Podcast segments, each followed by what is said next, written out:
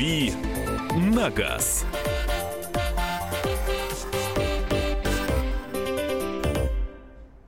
Доброго здравствуйте. Хорошо. С возвращением, Да. Кирилл Бревдов А, наш. мы, мы ждали, мы выдержали эту мхатовскую паузу, чтобы Кирилл с вами поздоровался. Из дальних странствий, возвратясь, Кирилл Бревдов вновь появился, и в нашей студии он приземлился, чтобы рассказать вам. Дальше я не знаю, у меня, в общем-то, Вот сложно это с, ты плохо подготовился. с А наоборот, не подготовился, потому что дальше надо было А надо было. Бревдо с чем-то я. Одну рифму нашел, Бревдо плохо рифмуется вообще. Да, сложновато. А, Хорошо, но... Ну ладно. Но неприятно. Но, но не с- не с теми словами, да. Итак, Кирилл Бревдо, Александра И Кочнева. Михаил Антонов. Рубрика «Дави на газ». Друзья, ваши вопросы для Кирилла 8967 200 ровно 9702, 8967 200 ровно 9702 и телефон прямого эфира. 8 800 200 ровно 9702. А, Кирилл, ну, перед тем, как перейти к вопросам, а у нас здесь будет вопрос про международные права, все-таки как съездил, что видел? Нос у тебя обгорел, это здорово. А, для- зайдите, пожалуйста, на YouTube э, канал, посмотрите, обгоревший нос Кирилла. Если вы никогда в жизни не видели обгоревших носов, то это ваш шанс. Если вы никогда не видели обгоревших носов у Кирилла. Вот, пожалуйста.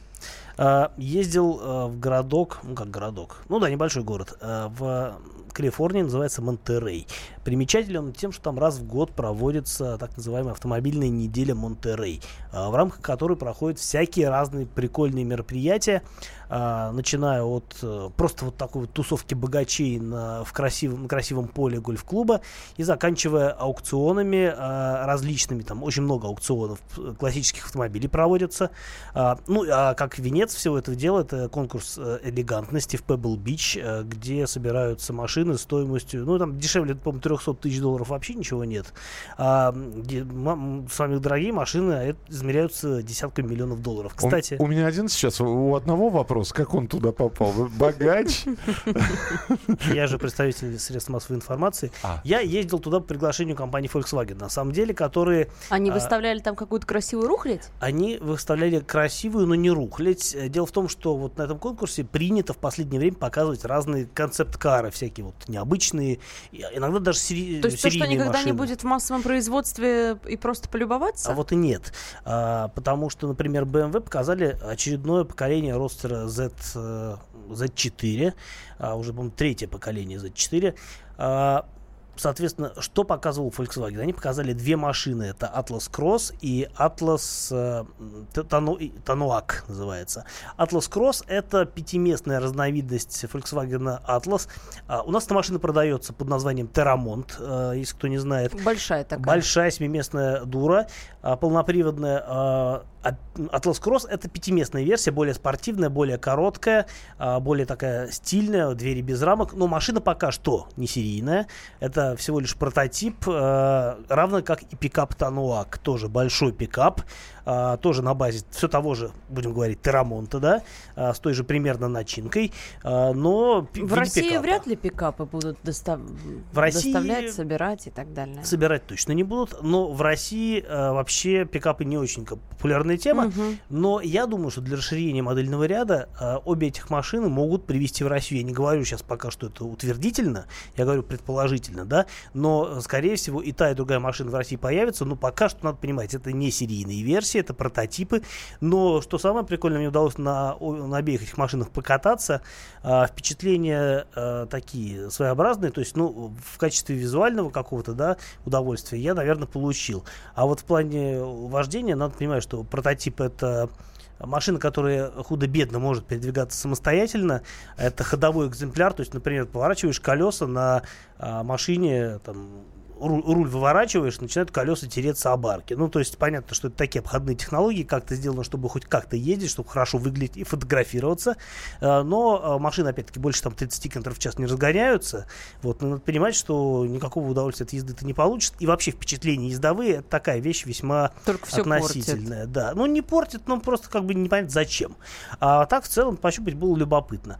Ну, посмотрим, какие будут серийные версии. Я думаю, что все будет примерно то же самое, что у концептов, за исключением там некоторых каких-то визуальных историй, типа того, что, ну вот, например, у там у этого пикапа Тануак, у него светится решетка радиатора. Я думаю, что это в серийной машине не будет. А, будут обычные фары, как на примерно как на э, Терамонте, но все равно это будет нарядно, красиво, симпатично. Ну вот про Фолькс э, пришел как раз вопрос, я тогда уж его зачитаю, Да, тем более, что он действительно про поставки в России. Здравствуйте, две недели назад протестировал новый Volkswagen Touareg. Оказалось, что на Россию будет идти только два двигателя. Двига- Дизельный 249 лошадей и бензиновый 340. Правильно Ну, я пока что так, да. понимаю? Скажи- скажите, пожалуйста, если брать дизель, насколько хлопотно его обслуживать? Э, Более хлопотно, наверное, чем бензиновый, спрашивает Дмитрий из Красноярска. Пока машина новая, никаких хлопот, по идее, быть не должно. Гарантия на Volkswagen, ну, вот два года точно. Я не знаю, там на отдельные модели они продлевают гарантию. А, может быть, э, ну, то есть на пол, например, три года гарантии. А, ну, в любом случае, машина новая, двигатель, я не помню точно, какая там версия, а, возможно, двигатель уже знакомый и с решенными детскими болезнями, это надо уточнить. Я пока не ездил на Туареге, но планирую сделать это в начале осени. А, так что, мне кажется, дизель более подходящ для этой э, машины. А, то, что сейчас пока всего два мотора, я думаю, что временная история. Есть вероятность, что привезут и с другими двигателями, а надо только подождать. А, принципиальную разницу сможешь назвать Nissan X-Trail T30 и T31? Вот разница... Что такое Nissan X-Trail, я представляю. А, Т-30, Т-31. А, это поколение разные машин. В чем А, пре- преимущества или недостатки последнего, в частности, спрашивают Т-31? А, ну, на мой взгляд, первый, самый первого поколения X-Trail был э, весьма примечателен тем, что он выбивался из общего ряда и дизайном, и чем, ну, и в целом таком своим стилем. А, он был, квадратный такой, очень э, довольно практичный. Второе поколение пошло по пути развития первой машины. Я не помню, какие у них поколения какими цифрами обозначаются. Я вот пытаюсь гуглить в процессе рассказа. Но могу сказать, что вот первые два поколения это была такая вот э, машина примерно в одном стиле. А что касается нового поколения, это уже такая, ну не знаю, на мой взгляд, э, как бы сказать, ну я бы не наз- назвал это прогрессом в дизайне, но мне кажется, что машина утратила часть своего очарования. Те люди, которые раньше ценили X-Trail за такую брутальную внешность, а, они, в общем-то, могут как бы сомневаться в том, стоит ли покупать машину нынешнего поколения. Я не могу сказать, что я от нее в восторге. Я ездил на и предыдущем X-Trail, и на этом. Мне вот э, это обе машины на любителя, на мой взгляд. Что касается надежности, то они примерно все одинаковые. То есть э, там, э, в общем, довольно распростран... общая с некоторыми компаниями, Ре- с некоторыми моделями Renault начинка. А, двигатели 2 литра, либо 2,5 бензиновые. А, дизель был на прошлом поколении, я не помню, чтобы сейчас продается с дизелем, но в любом случае, а, ну, как бы слабое место всегда у таких машин это вариатор, но свои 200, там, 150-200 тысяч он отходит, так что, в общем, напрягаться поводов нет. Шкода Октавия 1.2, я думаю, что это поколение 2001 года, пробег 230 тысяч. Автомат. Расскажите плюсы и минусы, спрашивает Роман из Финляндии. Ну, пробег за 200 плюс это уже э, как бы минус. э, Мгм. А в целом первое поколение, да, машина? Первое и второе. Ну, Первое и второе, ну, вообще Шкода хороший, такой практичный автомобиль, большой, несмотря на то, что он относится к гольф-классу, он чуть больше дает а, в плане практичности, потому что он находится, на самом деле, на границе а, гольф-класса и следующего класса а, D, то есть уже такая машина практически не сильно уступает по размеру, например, Форду Мандео. Мгм. При этом у нее очень практично организован э, салон в силу того, что э, это не седан, а лифтбэк, то есть у него задняя дверь, как у хэтчбэк, открывается целиком, что позволяет, в общем, грузить достаточно крупные вещи в салон, при том, что багажник раскладывается, то есть задние сиденья раскладываются в пользу багажника. Ну, понятно. Очень Можно все просторная, занимать. практичная машина и довольно надежная. А, Здесь пишут новые штрафы с 20 ноября 2018 года. Да, я видел эту информацию. Ребята, она не подтверждается. В общем, все пока по старым штрафам. А, Пока никакого законопроекта в правительстве нет. а ГАИ об этом молчит. То есть, если что-то и будет, мы обязательно вам будем рассказывать. Но вот появилась какая-то мифическая таблица о том, как вырастут штрафы. Она не соответствует действительности. Подтверждения официально этим изменениям ни, пока никаких нет. Мы не нашли их. Как только будут какие-то изменения, обязательно вам об этом будем говорить. Про международные права мы помним, мы обязательно вам расскажем. Через несколько минут присылайте свои вопросы и звоните 8 800 200 ровно 9702 в рубрику «Дави на газ». «Дави на газ». Спокойно, спокойно. Народного адвоката Леонида Альшанского хватит на всех. Юридические консультации в прямом эфире. Слушайте и звоните по субботам с 16 часов по московскому времени.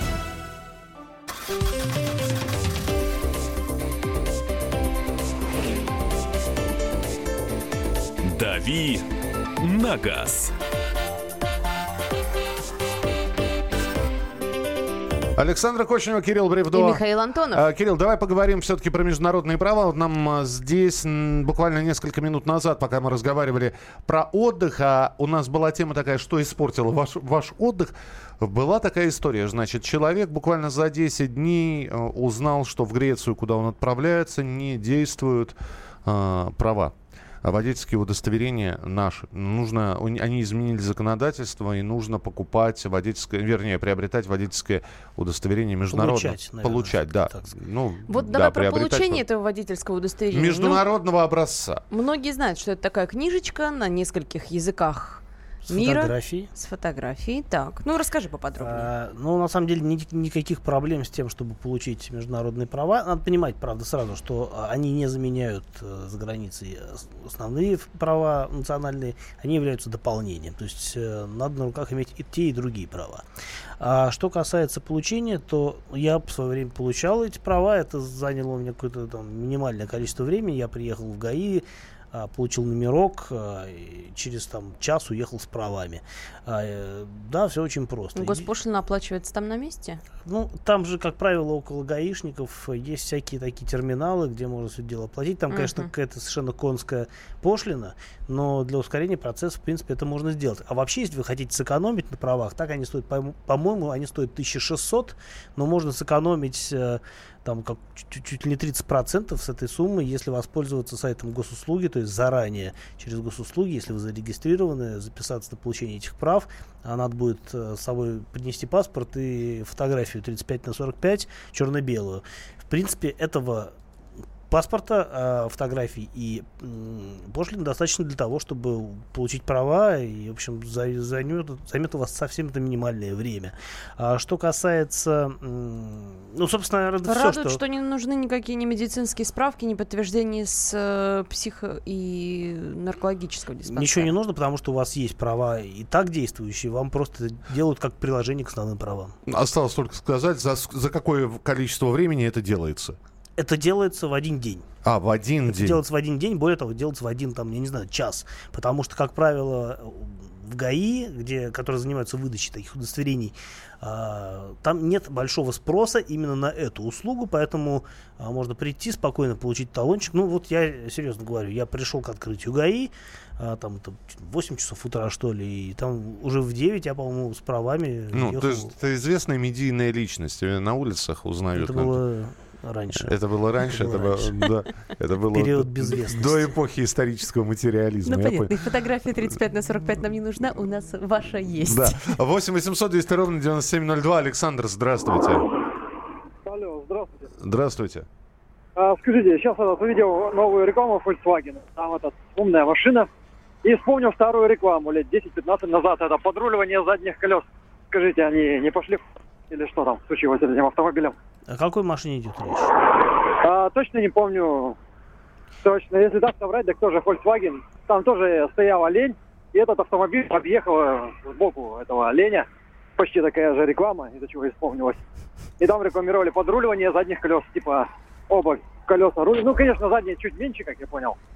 А, Ну, значит, я- машина полноприводная Я должна понял, быть. о чем вопрос. Нет, не обязательно. А, а, речь идет э, о том, что действительно существуют автомобили с полноуправляемыми задними, э, полноуправляемые автомобили, у которых задние колеса э, могут отклоняться от нормального положения как в одну, так и в другую сторону. Причем на разных скоростях они работают по-разному. Если, например, на маленькой скорости колеса поворачиваются в как бы в, в другую сторону, в отличие от передних колес. Это позволяет уменьшить радиус разворота, что довольно, довольно удобно, потому что даже большую машину можно таким образом сделать очень маневренной. Вот хороший пример э, Porsche Panamera. Машина очень крупная, но обладающая такой системой, и благодаря ей довольно верткая, то есть на ней можно легко развернуться до не очень широкой дороги. Это действительно здорово. А э, на высокой скорости колеса поворачиваются уже в ту же сторону, что и передние э, управляемые колеса, колес передней оси. Это сделано для того, чтобы как бы виртуально, ну, так вот, э, говорят, виртуально увеличилась колесная база, благодаря чему машина становится более стабильной, более устойчивой, более... Э, Понятно, не заносит ее на повороте. Луч, улучшается управляемость. Да, ну то есть э, можно больше большей уверенностью маневрировать на высокой скорости, и это действительно здорово работает. 8 800 200 ровно 9702. Владимир, здравствуйте. Да, здравствуйте. Э, подскажите, пожалуйста, машина до 200 тысяч рублей на примете Лифан Солана либо Рено Логан. Что, пос, ну, что посоветуете из них? А я посоветую Логан, потому что все-таки конструкция более проверенная и крепкая. А Солана советовать не буду, потому что я не вправе советовать китайские машины, тем более дешевые китайские машины. Я могу еще посоветовать дорогую китайскую машину, но в данном случае речь идет не об этом. А, Логан хорош э, тем, что он довольно примитивен по конструкции и на, в силу этого надежен. Надо понимать, что очень сложно найти не ушатанную машину, потому что э, мы сейчас говорим о машине э, первого поколения, скорее всего. Э, до 100 тысяч это какие-то э, не самые свежие экземпляры. Хороший Логан будет стоить, я думаю, от 150. Вот, поэтому имейте в виду, что да, машина будет э, подзамучена, и вы потратите много времени на то, чтобы найти приличный экземпляр. Слушай, ну заговорили про китайцев. У нас есть еще телефонные звонки, но просто новость пришла. Продажи китайских автомобилей в июле выросли на 9 15%. А, за лето, вообще говорят, очень неплохие результаты китайцы показывают. На первом месте Лифан, 45% от, общего, от общего количества. Дальше Черри. Да. Дальше Зоти. Дальше Зотие. Зотие. Ну, Зотие мое. Зотие мое, да. На, э, дальше Хавейл, он же Хавал. Ну и э, Джили. Есть объяснение? Э, кстати, лифаны... Цена, э, вот тебе главное объяснение. Кстати, лифаны стали появляться в такси. Достаточно активно использоваться. А лифаны довольно давно стали появляться в такси, на самом деле. Чуть, чуть больше их стало сейчас. Ну, то есть, если раньше все-таки, например, а, в такси превалировали но Шкоды, Шкоды и Ларгусы, да, ну, ну и Фокусы, ну, Ларгусы да? скорее исключение, чем правило. Mm. А Шкоды, э, Фокусы, Шкоды разные. Kia. Kia Солярис, да. Kia, да, и Солярис. Сейчас лифанов достаточно большое количество. Итак, объяснение все-таки. Э, Саш правильно сказал? Цена на первом месте? А, да, цена на первом месте. Это техника дешевая. То есть, если говорить о каких-то простых моделях, то там цена а, рулит. Дело в том, что они за там, примерно те же деньги, что и хорошие машины, предлагают еще достаточно большое количество всякого оборудования, всяких э, свистелок, перделок, ништяков и так далее. Все это, народ на все это дело ведется, и машины хорошо покупают э, в регионах, но, на мой взгляд, брать дешевые китайские машины пока что, ну, преждевременно, да, дорогие, Короче, хорошие. скупой платит дважды. А, ну, опыт показывает, что некоторые модели действительно могут работать долго, довольно без проблем. Вот, э... э ездил на, как раз на водителей, у которого Лифан, я говорю, ну как? Он говорит, ну вот 50 тысяч километров, и проблемы с движком уже начались, и движок тупит.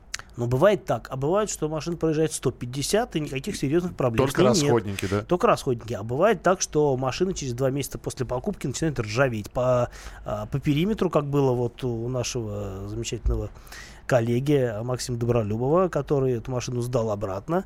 И э, вместо нее, правда, купил другой Лифан и сейчас вроде доволен. Это говорит о том, что нестабильное качество, нестабильная культура производства этих машин. Тем более, что, например, тот же Лифан собирается в России, э, в городе Черкеске.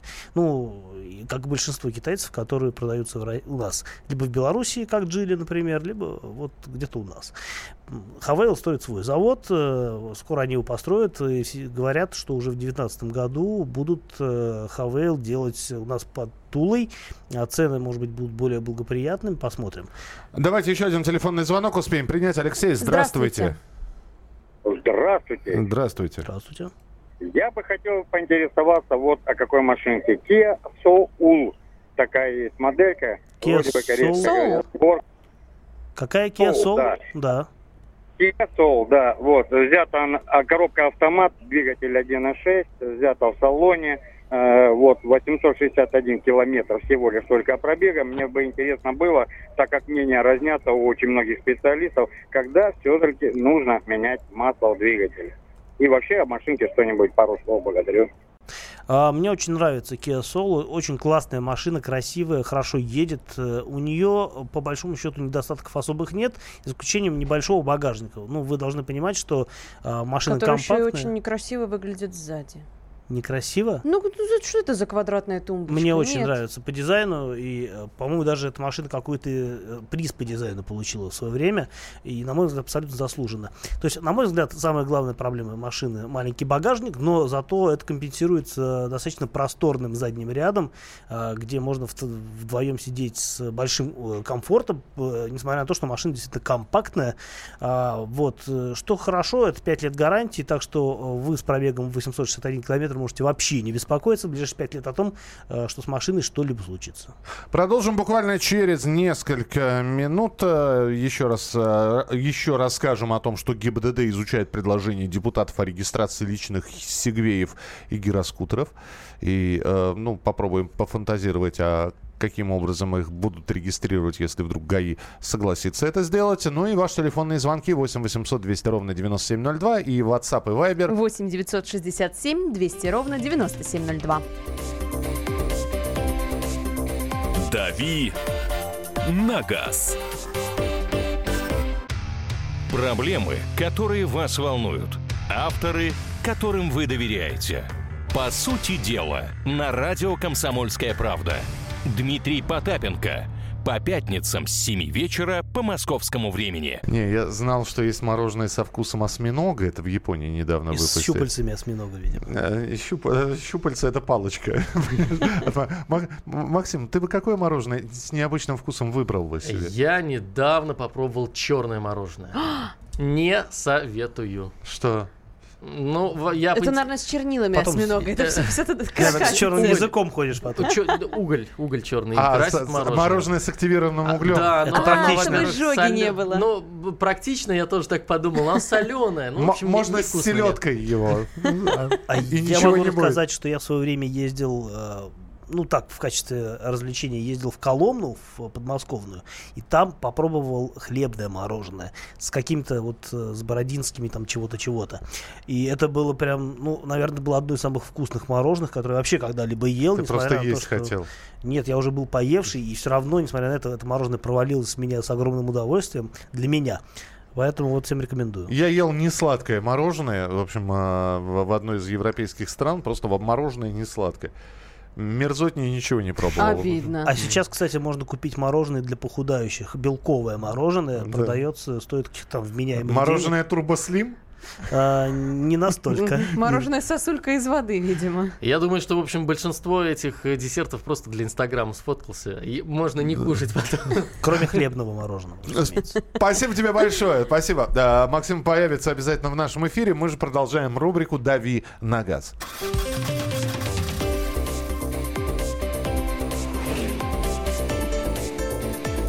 «Дави на газ». Александр Кочнева Михаил Антонов. и Кирилл Бревдо. Кирилл продолжит свой рассказ про Калифорнию. А, слушайте, я здесь... Это хорошо, вот что он за кадром об этом рассказал. Э, Кирилл участвовал в аукционе. Ну, как участвовал? Как зритель он участвовал, и он увидел человека, который... Я не видел этого человека. Возможно, среди э, тех, кто участвовал, он был. Он видел машину, которую купили за 43... 48 э, миллионов 500 400... 48 миллионов 500 400 Боже, тысяч что же долларов. это за машина? долларов, Какой марки? долларов 48 миллионов. Это одна из версий Ferrari 250 GTO. Это машины, которые в последние годы вообще бьют рекорд по стоимости, потому что несколько лет назад рекорд был зафиксирован на уровне 38 миллионов долларов. Э, Тогда тоже была сенсация. До этого а, машины тоже продавались за десятки миллионов долларов. А, вот сейчас новый рекорд. То есть за 44 машины ушла, а 48 с половиной это общая цена с учетом э, 10% э, э, аукционного дома а, и каких-то еще расходов. Слушай, ну, а объясни, цена-то за что такая? Потому что машина редкая, а их осталось там два экземпляра. Ну, не два, больше. Но они немножко все разные. Они все немножко разные. Это какого года выпуска-то? Это 62 года А, выпуска 62 машина. да. а, классической Феррари, а, которая принимала участие в различных спортивных соревнованиях и побеждала в них. а, То есть машина с историей. А, Это действительно, вот, на мой взгляд, немножко цены на эти модели взвинчены. Ну, как бы, это и так понятно, да? Но, опять-таки, они растут в цене. Это отличное а, вложение денег для тех, у кого есть что вкладывать. э, И поэтому, как видите, вот сейчас 44 миллиона долларов. э, Сколько будет она стоить? там, через 48, ты же сказал. 48 это с учетом налогов. То А. есть с, э, цена молотка э, 44. Ага. Ну, плюс э, 10% это стоимость, это как бы комиссия аукционного дома. И еще что-то там тоже какие-то. Ой, а расходы. если в рубли переводить, то Лучше не стоимость вообще переводить. с каждым днем будет э, Вообще, возрастать. вообще там очень много всего интересного происходило на аукционе. Я обязательно об этом расскажу сегодня в 18 по Москве. Подожди, но все-таки нет, расскажи вообще автомобильный Да дай аукцион. ему программу проанонсировать свою. Слушайте все. Кирилл Бревдо в вечерней программе «Дави на газ». 18 по Москве, все понятно, но Да. все-таки расскажи про аукцион, автомобильный аукцион, э, то есть э, там сидят люди, и, скорее всего, это не сами богачи, а их представители, таблички, вот это вот все. Там сидят люди, там стоят люди, потому что мест э, сидячих гораздо э, меньше, чем желающих на аукционе поучаствовать. Понятно, что там больше половины народа это зеваки. Какая-то часть народа это представители, действительно, людей, которые могут себе эти машины позволить. Но есть и сами люди, которые приходят и что-то там покупают. А, Были лоты, которые не ушли? Ну вот не было, наверное. были лоты, Были, которые не ушли. А, я сейчас не готов сказать, какие именно машины, а, но да, действительно, некоторые машины, то есть есть такая, некоторые владельцы заявляют какую-то, условно говоря, планку, ниже которой они не готовы отдать эту машину, и когда а, идут торги и машина не набирает минимальной стоимости, которую хочет получить владелец, а, считается, что машина не продана, и, соответственно, она как бы вот ну, не продана, не не Она продана. остается на следующий год, наверное. Ну, почему? Аукционы проводятся регулярно и несколько раз в год. И, в общем, есть шанс, что в следующий раз машина будет продана, например. Что там было еще интересного? Ой, очень всего много было интересного. Был 98 года Mercedes CLK GTR. а, Одна из 25... Девятая по счету из 25 машин, которые сделали для амалогации а, в автогонках. Машина с пробегом, по-моему, полторы тысячи километров всего лишь. А на Mercedes SL... CLK она похожа только... э, да- даже внешне не очень похоже. Там используются, может быть, какие-то отдельные элементы типа фар, а все остальное это сделано с нуля. Это гоночный практически автомобиль, а, очень интересный, а, очень редкий и очень дорогой. А, Бывали там попроще версии. Ну, то есть эта машина ушла, сейчас скажу за сколько. Я сейчас даже не, не помню, у меня где-то это записано, я вечером обязательно эту информацию подниму. А, несколько миллионов долларов. Вот, ну, примерно так. А Что касается других машин, были и попроще версии. Ferrari Testarossa, например, была 89 года, а, ушла, у нее Estimate был, по-моему, 80-120 тысяч, за 130 ее забрали. Слушай, это все лимитированные какие-то серии модели, да, ты, ты рассказываешь? То есть э, пон- понятно, почему за такую цену а, Ferrari 62 года. Ну, во-первых, сохранность автомобиля, во-вторых, э, машине больше 50 лет, и это все понятно и объяснимо. Все остальное вот ты называешь там 89 э, в, в принципе, э, не так много времени прошло. Это лимитированные какие-то серии, да, насколько я понимаю? Э, Тестороса нет, но это не массовый спорткар, безусловно. Но это не самая редкая в мире машина, и действительно как бы их э, достаточное количество есть и в России в том числе. А, со- что касается других машин, то некоторые машины и вообще раньше казались, что ну вот как они могут стоить дорого. Например, а, была выставлена на аукцион BMW M5 э, в кузове Е39. Машина, я не помню какого года, 2000 какого-то года вот примерно. А, у нее, ну, вот а, еще недавно эти машины... У нас можно на, авто- на Авито найти такую машину, ну, там, в пределах миллиона рублей. И то это кажется дорого, потому что, ну, что, пятерка, 39 кузов. А там эта машина стояла а, с эстимейтом, там, порядка 180-200 тысяч долларов. Но надо понимать, что это практически новая машина, а, которых уже не, не будет, ну, которые э, взяться уже бо- больше неоткуда. Это практически новая машина с каким-то минимальным пробегом, там, может быть, даже до тысячи километров. То есть, И- извини, пожалуйста, я правильно понимаю, купить на Авито, э, довести до ума, на поменять все, что можно поменять, скрутить пробег, не прокатит, да? Это будет уже не та машина. Это будет уже не та машина. То есть э, никаких 100 тысяч долларов тебе не светит. Да, Нет, не светит.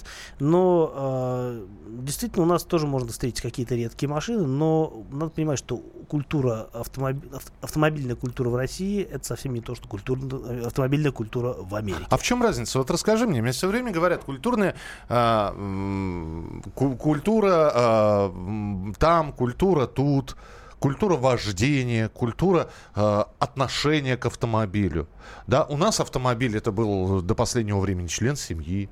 Вот. И, и А иногда... потом стал не роскошь, а средство передвижения. Иногда его обслуживали лучше, чем себя, да. Сейчас уже Да. как-то. А в чем вот разница? Вот разница менталитета. Вот на данный момент она заметна между американскими водителями и нашими водителями по, по отношению к машинам. Э, по Ну, все зависит от машины, конечно же, потому что если речь идет о какой-то массовой марке, о каком-нибудь обычном, недорогом, не знаю, «Шевроле», а, который покупается для того, чтобы ездить, это одна история. То есть э, э, их как, гоняют в хвост и в гриву, за них, ну, как- как-то заботятся, но все в пределах разумного. Это, а, не знаю, как шариковая ручка. Закончилось, э, выбросил.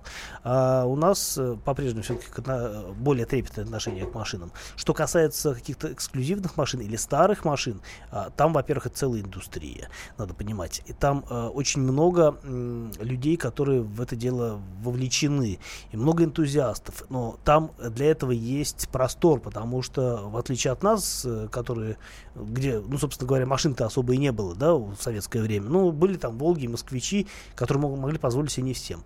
Не все. В Америке, э, соответственно, машины были у каждого, у некоторых по многу, люди там в целом э, более богатые. И вообще, когда ты попадаешь вот в Калифорнию, благополучную и успешную, ты понимаешь, что на самом деле правит миром. Потому что, ну, может быть, тут, конечно, есть Слушай, ну все началось просто с Форда, который пытался эти машины сделать доступными даже для простого крестьянина там в кукурузном поле. Правильно Да, же я сделал. говорю? И, и это так и получилось. Тут дело даже не в том, что Америка или там Калифорния какая-то супер успешная. У нас Москва, вон тоже, знаешь, какая успешная. А что толку? Просто нет такой доступности этих машин. А, ну, не было такой доступности этих машин. А в Америке все, машины всегда были доступны. Вот в чем разница. То есть, а, действительно, там а, очень много а, машин, которые хорошо сохранились, которые а, ну, во-первых, там все-таки климатические условия во многом другие, да, а во-вторых, действительно, там э, есть э, индустрия, которая позволяет эти машины поддерживать, эксплуатировать. Там а, людям, там, не знаю, за- занимались э, тюнингом, там, строительством всяких кастомов хот-родов, просто потому В общем, что я им было тебя с чем понял. Я тебя понял. То, что у нас по-прежнему делается по фану, ну, например, берет- берется старый, а, старенький москвич, старенькая победа и доводится до ума, да, и, и- и, в общем-то, а, вкладывается в это всю, всю, всю душу, да, делаешь сам, а, общаешься с друзьями. Там, на самом деле, купил себе какой-нибудь старенький Кадиллак, и у тебя куча предложений, ты в любую фактически автомастерскую, тебе этот Кадиллак и так до ума доведут, да? Я правильно понимаю? А, не совсем так. Та- то, что у нас делается по фану и в хобби, у них это а, промышленность фактически. Это хобби-промышленность. Хобби-промышленность, да. Хобби-промышленность, да. Но опять-таки надо понимать, что м, разница э, заключается в том, что э, у них э, просто больше выбор всего. Ты, и- ты можешь себе позволить старую машину. Если в России э, такое удовольствие доступно немногим, потому что надо, там, не знаю, поддерживать нужна Но- машина на каждый день, то там а, нет проблем с тем, чтобы купить машину на каждый день и иметь еще пять машин не на каждый день. Ты можешь себе позволить, пожалуйста, ты можешь себе ку- купить какую-нибудь, какую-нибудь очень древнюю японку. Вопрос в обслуживании. Кто, где ты ее будешь обслуживать, кто ее будет обслуживать, где брать комплектующих, где брать э, расходники. И где про- ее хранить, И где ее хранить, главное. да. Но мы сейчас переходим немножко в другую э, плоскость, потому что, например, в Америке а, действительно можно купить за дешман какую-то хорошую машину, не новую. А, какой-нибудь старый Мерседес в хорошем состоянии, но проблема в том, что ты не сможешь его обслужить. Да, там дешевле запчасти, там дешевле сами машины, но там очень дорогая рабочая сила. И я знаю людей, которые сами обслуживают машины, э, дорогие старые машины, просто потому, что они понимают, что в мастерской это будет стоить на порядок дороже. Слушай, ну все, тогда в 6 часов вечера сегодня продолжение твоего рассказа про Калифорнию. Вот. А температура там как, как была? Там утром холоднее, чем у нас, а днем жарче. И говорят, что она вытянутая, там какие-то безумные расстояния. То есть пешком от магазина до магазина не дойдешь, обязательно надо передвигаться на автомобиле. Э, Везде по-разному. Везде по-разному. А, Кирилл, Бревдо, подробности сегодня в 6 часов вечера в вечернем Давид на газе. Спасибо тебе большое. Завтра ждем э, в эфире. Традиционно. А, Александра И Кочнева. Михаил Антонов. Оставайтесь с нами, присылайте свои сообщения, будут новые темы для обсуждения. Это программа «Главное вовремя», а наши коллеги из «Подзарядки» обязательно появятся на следующей неделе. Не пропустите появление Сергея Краснова и Вероники Бресенковой с 7 до 11, но через неделю. «Дави на газ».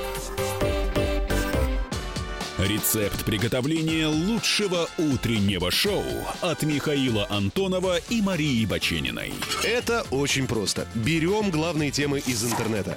Добавляем щепотку экспертов, Затем обжариваем главную тему желательно с двух сторон. Периодически приправляем все это мнениями слушателей. Иронию и сарказм добавляем по вкусу. Наслаждайтесь. Утреннее информационное шоу «Главное вовремя» с Михаилом Антоновым и Марией Бачениной. Слушайте по будням с 7 часов утра по московскому времени.